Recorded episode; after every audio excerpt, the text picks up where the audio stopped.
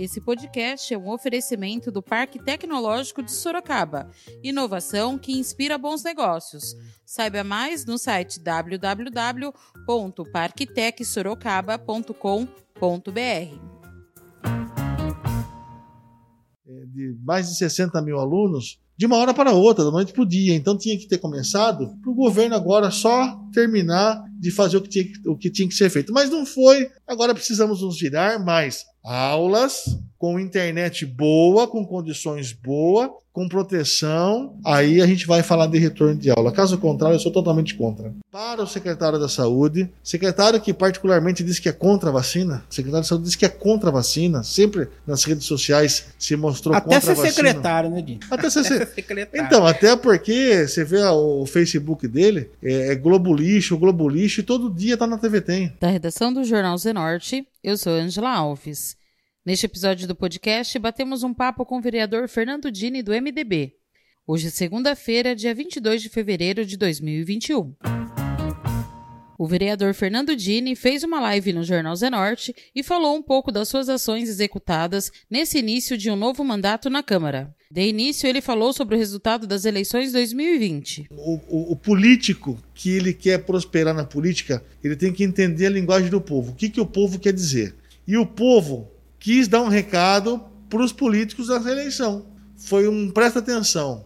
Foi um pessoal, vamos aí fazer o que tem que ser feito, porque senão a gente não quer mais. E você vê tantos, tantos políticos nobres saíram. Vereador Martinez, meu Deus do céu, vereador Anselmo Neto, é, é, é, não faz mais parte do nosso, do nosso parlamento. Nós tivemos outras grandes perdas, vereador Marinho Marte, fora da eleição. Enfim, vereador Hudson Pechini, vereador, vereadores que colaboraram bastante é, com a política em Sorocaba. Mas foi uma eleição totalmente atípica e nós estamos realmente nos é, é, reafinando com a população. O nosso trabalho é ficar perto dos problemas daqueles que mais precisam, solucionar o problema daqueles que mais precisam. E a gente vai fazer isso. Nós estávamos, nesses últimos 60 dias, nós tivemos aí uma, uma adequação do nosso, do nosso tráfego, é, do nosso mandato. Estamos realinhando esse mandato para que ele chegue com qualidade para todos. E nós estamos torcendo para que esse ano legislativo, que começou agora, há 15 dias, há 10 dias, ele realmente seja um ano produtivo, profícuo. Temos uma Câmara Municipal ainda se encontrando, com vereadores de primeiro mandato mas tenho certeza que nós vamos fazendo melhor. Muitos já demonstraram é, através de, de, de, de, manifestações no plenário, através de projetos de lei que estão atentos. E é dessa maneira que a gente vai construir. Mandato é para o povo mesmo. Fernando Dini fala sobre o seu pedido protocolado para aperfeiçoar e ampliar o sinal de internet gratuita na cidade. Fernando, é muito importante a gente saber que a gente tem que parar com, com, com utopia, né? Nós temos um momento e você, vocês, eu sempre falo em todas as lives que eu faço, manifestações quando eu tenho oportunidade, que, eu, que o grupo Zenorte hoje, ele se tornou um dos principais meios de comunicação da cidade de Sorocaba e região.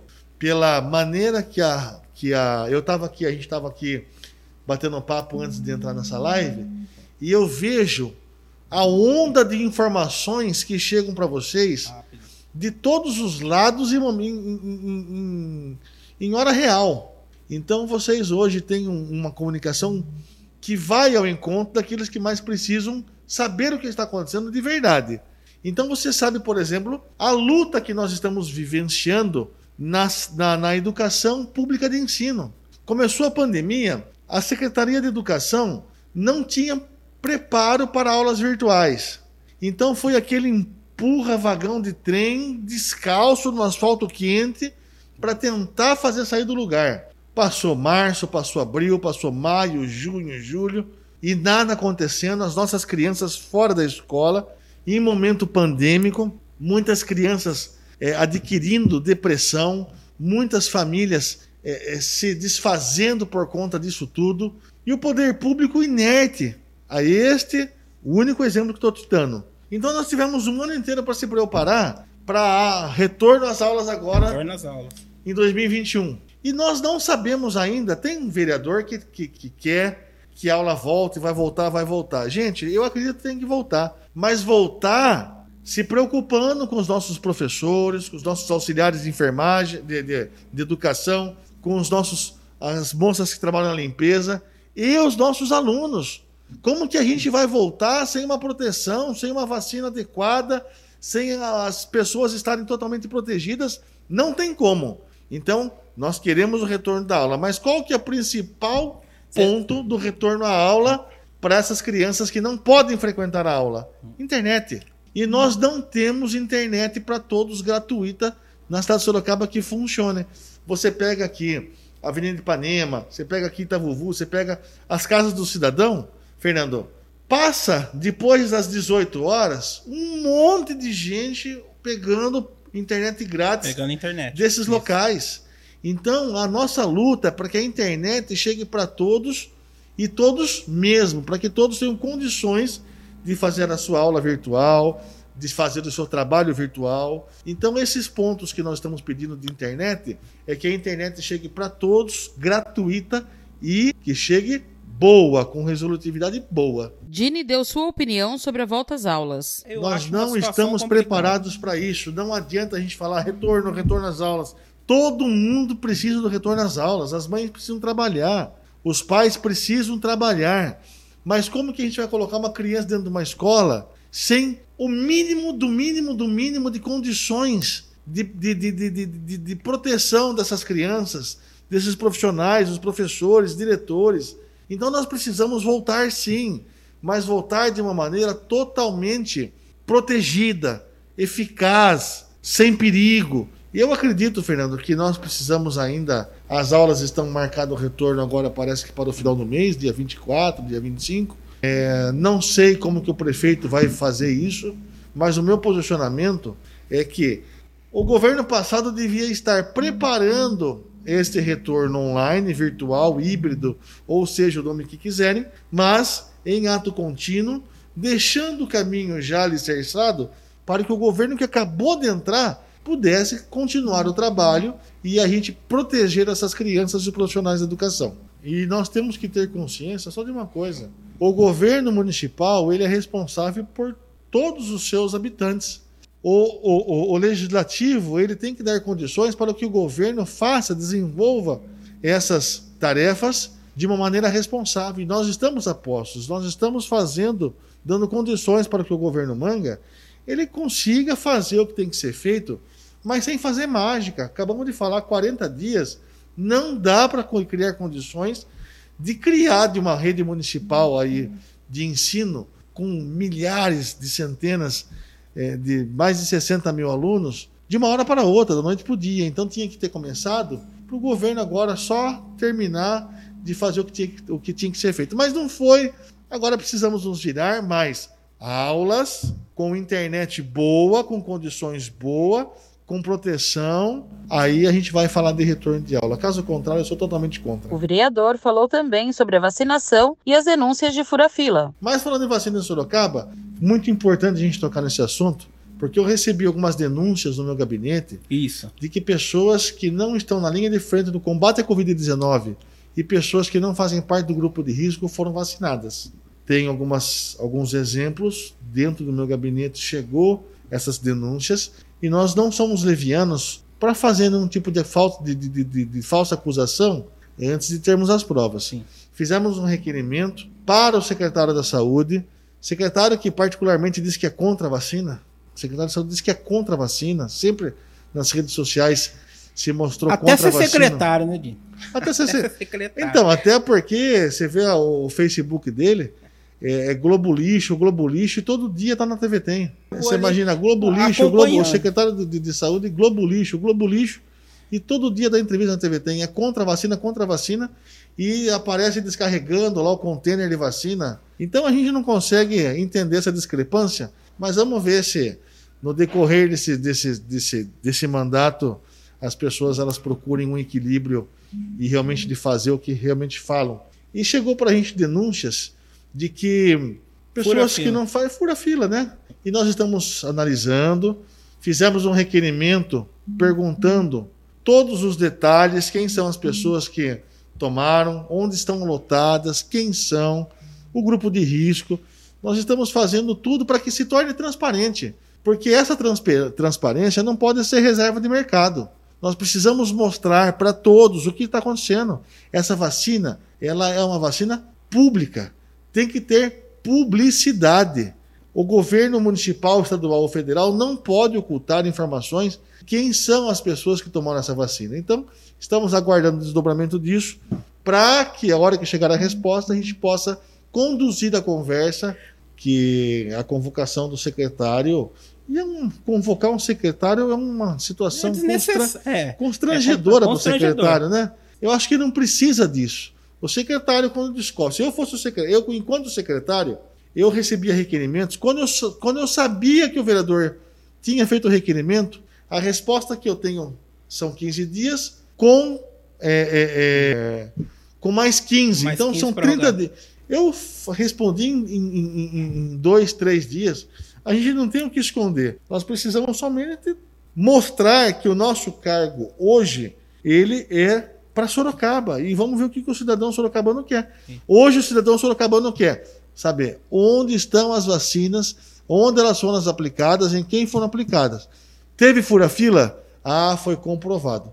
Aí são outras situações que nós vamos. Outras aí tem outras ferramentas, tem comissão parlamentar de inquérito, tem o, o Ministério Público. Tem... Agora, o que nós não podemos é fazer nenhuma falsa acusação. Não pode ter jeitinho brasileiro na, na hora de aplicar a vacina, jamais. Ah, mas você está vendo o que está acontecendo nesse, nesse, nesse Brasilzão afora, né? É, é esposa é, de políticos sendo vacinados, é, pessoas que não fazem parte do grupo de risco sendo vacinados. Nós precisamos, Fernando, cuidar da nossa população.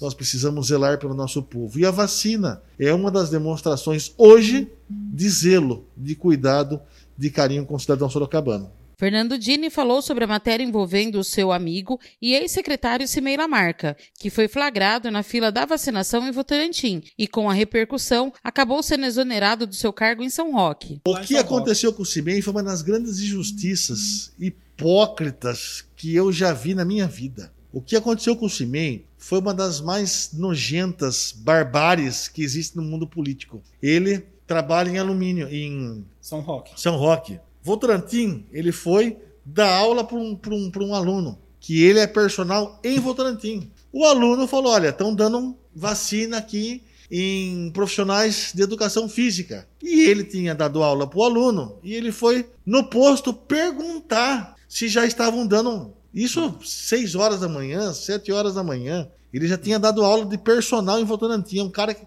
trabalha de manhã, de tarde, de noite. É um cara trabalhador ao extremo. E ele tinha ido antes, é, bem cedinho, porque ele não dá aula durante o expediente de trabalho. Então, ou ele dá aula, começa às 5, 5 e meia da manhã, ou após as 18 horas. Então, ele foi no horário de aula falar com, com no posto, perguntar se estavam dando vacina. Ele chegou e falou: Olha, vocês já começaram a dar vacina para profissional? Não, não começamos a mudar, começa amanhã. Ele pegou, obrigado, obrigado e foi embora. Aí a TV foi lá fazer o carnaval, disse que ele tinha tomado vacina. Ele está tomando as providências legais cabíveis, acredito que esteja correto.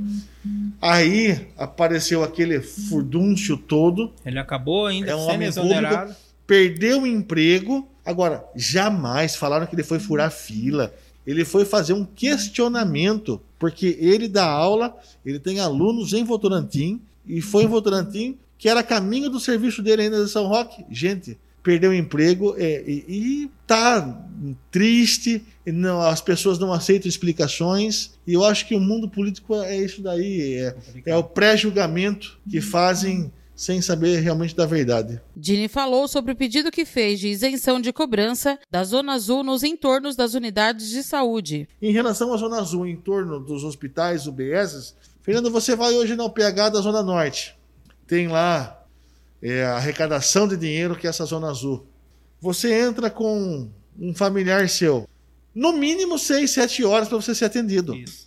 Todo mundo sabe que você vai no PH, e demora 5, 6, 7, 8 horas para você ser atendido. É justo o seu carro estar na rua e você estar sendo atendido com uma deficiência enorme do poder público e ter que sair e pagar ainda o cartão da Zona Azul? Pagar Zona Azul. Não tem cabimento uma coisa dessa. Então, nós fizemos isso. Eu tenho certeza que amanhã ou depois nós vamos estar com o prefeito Manga. O prefeito Manga vai olhar carinhosamente é, em relação a essa situação, para que as pessoas elas possam ter condições, se o poder público é omisso no atendimento à saúde, que dê esse bônus, esse benefício para quem vai de carro e deixa o carro no entorno. Senão não é possível, a gente não consegue fazer com que a conta feche. Você vai, espera 5, 6, 7, 8, 9, 10 horas e tem que gastar um talão de zona azul. Não é possível. O vereador falou sobre o caso dos condutores escolares. Os condutores é, é, escolares, eles sofreram muito nessa pandemia, como outros setores também sofreram. Mas esses sofreram muito mais. Vamos lá, vou explicar rapidamente. A van escolar, quando você quer fazer transporte escolar, você compra uma van e a partir daquele momento aquela van só pode ser utilizada para transporte escolar. Não pode fazer nenhum tipo de serviço mais. É proibido de fazer qualquer transporte, qualquer entrega, qualquer outro serviço que apareça. Nessa pandemia, acabou a aula, acabou o transporte de crianças. E que nós estamos lutando faz um ano que nós estamos lutando para que esses condutores eles pudessem receber um auxílio emergencial da prefeitura na ordem de 600 reais. Nada mais justo. São pessoas que a gente deposita a confiança nessas pessoas para transportarem nossas é, para transportarem os nossos bens mais preciosos. E no momento como este, o governo lavou as mãos. Então nós estávamos lutando que nós fizemos essa solicitação para a ex-prefeita Jaqueline, ela negou esse ajuda emergencial. Aí o que, que nós estamos lutando? Para que o governo municipal pudesse dar uma ajuda através de qualquer outro tipo de situação. Há duas semanas, mais ou menos, o governo Manga, através do Fundo Social de Solidariedade com a Cirlange, primeira-dama, diz que vai ajudar eles com alimentação, com cesta básica. Quero aqui destacar a importância do Fundo Social nesta ação. Aí nós estamos fazendo com que, e, e também o licenciamento da van o governo adiou para mais um ano. Era uma luta nossa e foi um pedido nosso. E agora temos uma lei dentro da Câmara que está em trâmite, que deve voltar já na próxima, na, na próxima terça-feira, que é que o condutor de van, em momentos emergenciais, ele possa fazer outro tipo de serviço possa Sim. prestar outro tipo. Então, nos próximos 15 dias, essa lei com certeza será aprovada ela era inconstitucional por vício de iniciativa.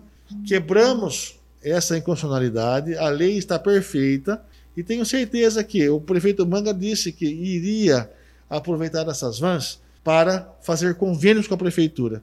Então a lei de nossa autoria, ela vai ajudar bem o governo para que essas vans possam fazer outro tipo de, de, de serviço, não fique mais engessado. É lógico que a nossa preocupação são com aqueles que mais estão sendo lesados nesse momento. Dini falou sobre o programa Casa Nova Sorocaba, que foi lançado pelo prefeito Manga. Eu acho sensacional, mas eu quero saber se é viável. Eu acho que é muito bom, muito importante e torço para que dê certo. Tem gente que torce a favor do jacaré, Fernando. Nós precisamos dar condições. Como que a gente pode falar de um governo agora, com apenas 40 dias de governo? Sim a gente metralhar, você fazer oposição, você não, gente, vamos dar condições agora, lembrando que eu nas situações que eu ver que minha cidade, que meu povo está em risco, eu vou votar contra. Agora nós precisamos dar condições. Esse programa da casa, tomara que dê certo. Agora eu estou também na expectativa de saber como isso vai acontecer de uma maneira que beneficie a todos. Certo. Que nós chegamos nas milhares de casas e apartamentos que foi prometida durante o governo, durante a, a, a campanha eleitoral. Mas não podemos fazer nenhuma menção contrária, até porque você passa por ridículo, né? 40 dias de governo, isso, nós precisamos dias. só se unir e fazer com que a coisa dê certo. É sem nenhum tipo de pré-julgamento. Mas lembrando, eu sou o primeiro que estou fiscalizando e estou na linha de frente para que isso aconteça. Esse foi mais um podcast do Jornal Zenorte, trazendo para você as últimas notícias de Sorocaba e região. E nós voltamos amanhã com muito mais notícias, porque se tá ao vivo, impresso ou online, tá no Zenorte.